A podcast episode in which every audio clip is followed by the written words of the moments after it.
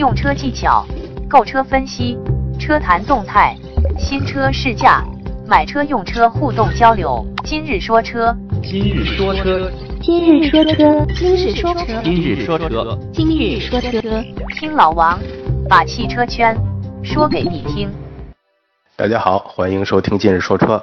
标题大家都看到了，今天老王肯定又是要吐槽了。其实老王是一个充满正能量的人。但是憋了很久啊，还是忍不住想吐吐槽。呃，先说一个呀，嗯，广大听友在微信上跟老王咨询的时候，可以直接说你的问题就好了，因为老王确实很忙，有的时候看到你你在上面打一个招呼，哎，我我再回你一个招呼的话，那可能又忙别的去了，没有办法及时回答你的问题。有什么问题，大家就直接给我留言就好了，好吧？今天要说的这个话题就是，嗯，我们的这个自媒体圈红人啊，王同根又在发表了一篇文章，文章的题目说：“我为什么说电动汽车都是垃圾？”这篇文章一出啊，整个自媒体圈又是引起了一场暴风骤雨般的评论，但这次的评论都统一把矛头指向了王同根。为什么这样说呢？老王先把王同根这篇文章的内容大概说一下。首先啊，王同根在他的文章说电动车到底好不好，提了几点观点。首先，电动车它并不是一个真正节能环保的车型，因为在生产电的过程中，其实很多都是有污染的，比如说我们的火力发电，它带来的这种。污染其实也是同样很严重。另外一点呢，就是街边上你看到的很多电动车，其实它的品质也好，安全性也好都很差，甚至就是一些车企用来骗补助的才推出的这种车型。其实这些方面啊，老王对王同根，或者说老王在看这篇文章的时候，前边都是。比较认同的，他也很合理的，或者说是有理有据的说出了他的这些看法、这些原因，而且这些看法也都是整个汽车圈公认的没有问题的一些理由。但随着文章再往下看，就越来越变样了，后边就直接提到所有的电动车都是垃圾，本身我们就不应该有这种产品。呃，坐电动车就是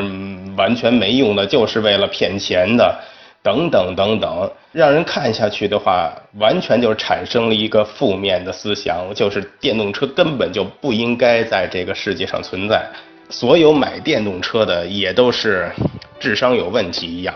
这个让我看来是整个推翻了全球也好，中国也好，或者是一些西方发达国家也好，他们在做的这些努力。其实不可否认啊，老王对电动车的观点是这样的。其实像之前说的，很多地方跟这篇文章的看法是类似的，因为这也是很多应该说全球的汽车圈都公认的一些，比如说。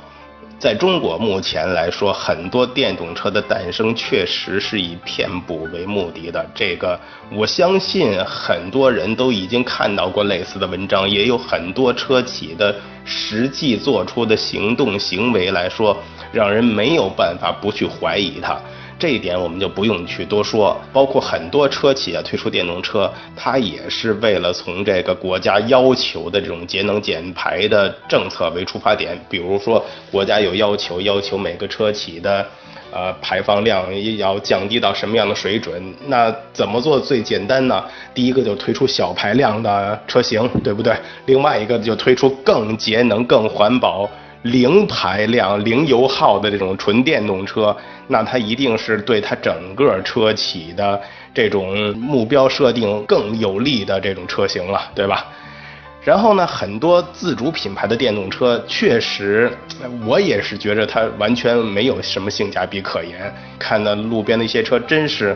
就相当于有了一个合法手续的老年代步车，真是 ABS 也没有，气囊也没有，有个安全带就算不错了。这种的话，确实让人开起来也没有任何踏实的这感受，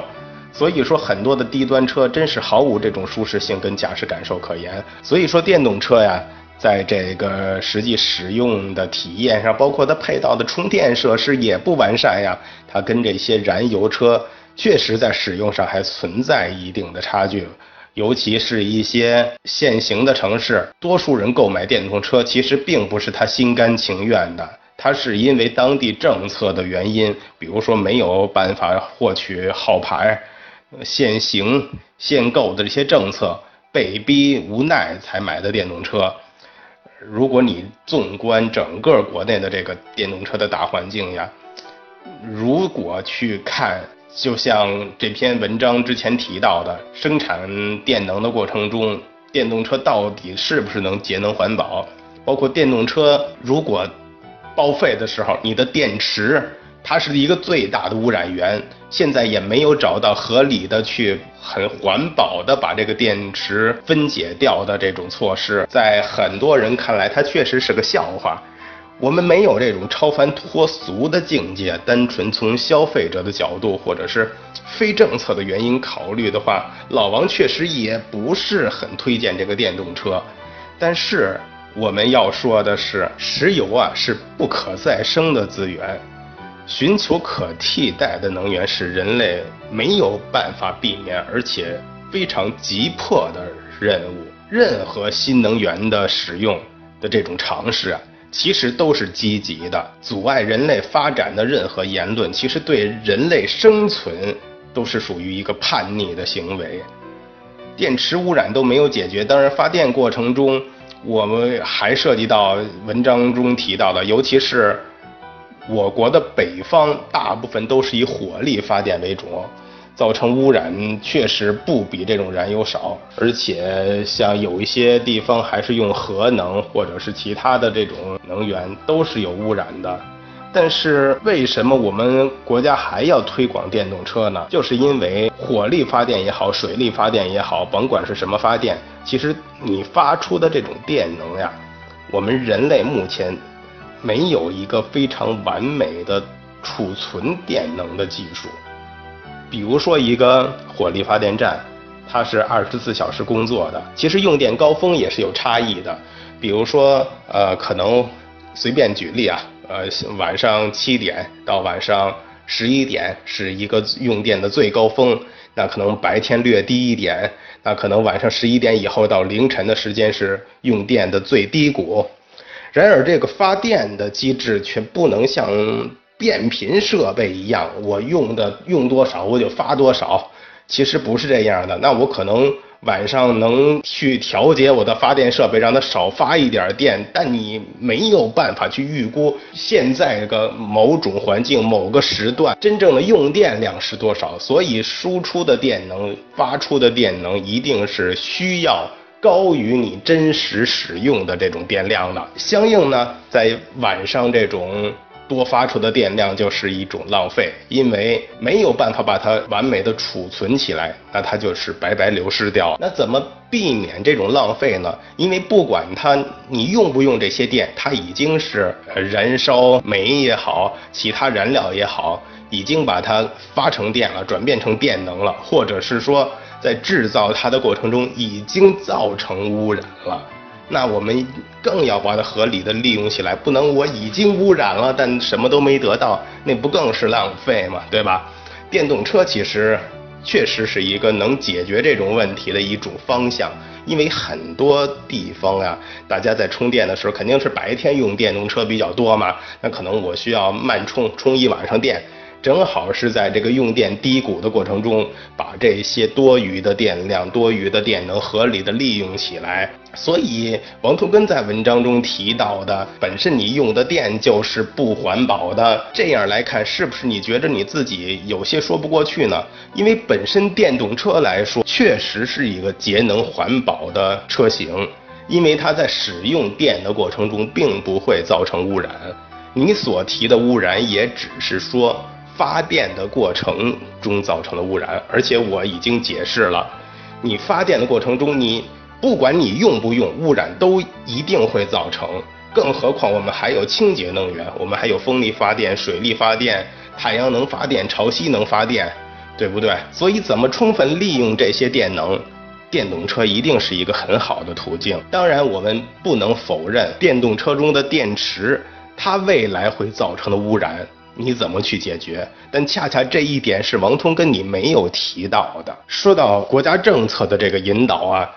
这其实是对来城市发展也好，国家发展也好的一个方向的指引。当然，其中会有人介意发展、介意牟利，包括我们所说的这种车企骗补的行为。但这确实是现阶段或者是任何事物发展过程中都难以完全避免的一个问题。但即使这样，国家或者是全球，包括所有西方发达国家。也都在努力推广电动车，充分说明了人类对能源发展的决心已经到这个迫在眉睫的地步了。实际很多消费者购买电动车确实也都是迫不得已。但你想啊，如果你在以北京举例，我摇不到号牌，我平时日常的出行又很不方便，我急需一台汽车，那我当我实在没有办法买的时候，哎。政府的政策还告诉我，你可以去买电动车。电动车，呃，对于国家来说，它符合政府、符合国家的发展策略，而且又节能环保，而且又不限行。那总算是有一道出路，对不对？总好过你就坐在家里等死，打死我也没车开，也比这种情况好吧？至少它是一个可应急的方案，是一个可行的可应急的方案，对不对？欢迎添加老王微信进行交流，微信号码三四八零八九二二三四八零八九二二，一起互动，一起说车。确实，很多车企的电动车都存在这种高价格、低端货的情况。但你不能不否认，电动车领域还有一些领军人物，比如说特斯拉。我们自主品牌中也有一些车企在非常努力地研发自己的电动车产品，包括有一些你可能看不起的很微小的，我们说草根企业，这些很低端的电动车，它可能很难入你的法眼，但是它。的推出也是解决了一部分人一部分对低价格电动车或者是低价格代步电动车满足了这些人的需求，并不是说它完全没有用，它帮一些人解决了基本的出行问题，你也不能完全去否认他们。其实任何的事物啊，都无法避免从无到有，从差到优，从到处被人质疑。到最终被人认可的这个步骤，你可以质疑，你可以批判，但你没有权利去诋毁这些做出努力的人，更没有权利去诋毁愿意去啊多花钱啊你说别人傻，多花钱去买这种没用的车，你更没有权利去诋毁这些人。我们都没有办法为预知未来。这件事儿是对是错，但是这些人是为了人类发展这个能源遇到的问题所做出努力的。王同根其实是一个很资深的汽车圈的自媒体人了，也是把他所想、所了解、所看到的东西传达给所受众的人群。我相信你明明知道这些东西，但是你很片面的说出来，让那么多对你深信不疑、非常依赖你的这种。粉丝也好，或者是真正的消费者也好，你的这种片面的言论真的会伤害到他们的切身利益。也许你任何找到一个话题爆炒起来，你会增添很多很多的粉丝，你是一个热门红人，你可以从中获利。但你觉得？如果你的这些追随者，他们最终都受到伤害的时候，他们还会信任你吗？或者说你自己的良心还能说得过去吗？尤其是你的文章最后说石油会不会用完不关你的事儿，石器时代结束也不是因为石头用完了，蒸汽时代结束也不是因为煤用完了，一样东西该不该用只取决于大家愿不愿意用，用不用得起，别用环保的名义。干这些屁啊，干这些没屁眼儿的事儿，不买电动车，每一个生产垃圾电动车的作坊都倒闭，每一个生产垃圾电动车的人都去乞讨，这才是时代的正义啊！觉得你说的好就给你打钱，其实从你的字里行间，我能看出一些。你在最终的话加了几个字：每一个生产垃圾电动车的作坊都倒闭，每一个生产垃圾电动车的人都去乞讨。但如果你不把这些事儿你真真正正的说明白，很多人都会误会，所有的电动车都是垃圾，所有的电动车企都该倒闭。所有，你可以看看你整篇文章的字里行间。是不是会让人造成这种误会？中国的电动车发展至今啊，你说很多车企是骗补也好，我相信政府不会想不到这个问题。而且你去看，甭管你政府补贴的是多是少，但真正的终端价格，我相信不会有很大的波动去影响最终的消费者。其实这个补贴是国家补给你车企的，只是以这种名义。来支持你研发电动车、推广电动车。如果国家取消这个电动车的补贴，我相信你市面上卖到十几万、二十万的电动车一样价钱可以降下来卖给消费者，只是这些车企拿不到更多的奖励了。会降低他们研发电动车、推广电动车的这种意愿，而且石油是不是用完了，对你来说确实没什么影响，但对一个国家来说却不是这样。中国的原油有一多半，百分之六十左右都是靠进口，这也充分说明了中国。是一个缺乏原油的国家，在没有找到更好的替代能源的时候，我们一定要通过其他方式。第一步是寻找替代能源，第二步的话是节约这种原油的使用。你像航空航天，包括如果你有战争，它都要用到这种石油资源。如果你普通消费者对石油的使用已经非常依赖。如果你遇到战争，我想国家一定会把仅有的石油资源都提供到军队来使用。那会儿，我相信普通的老百姓想加油都加不到，你几十块钱一升油你也加不到。所以这个才是一个新能源最重要的意义。所以从文章上来看，你对电动车的理解，对新能源的理解。从根本上应该没有错误，但你片面的言论就会引导大家到走向深渊。其实我更希望所有的自媒体可以发出的言论是：电动车，我告诉大家，从整个生态来看，它确实在使使用的过程中会用到不节能、不环保的能源，甚至说，如果统筹来看，整个电动车的使用加上它的前期能源的生产。并不是完全清洁能源，甚至对比原油的这种使用没有过人之处，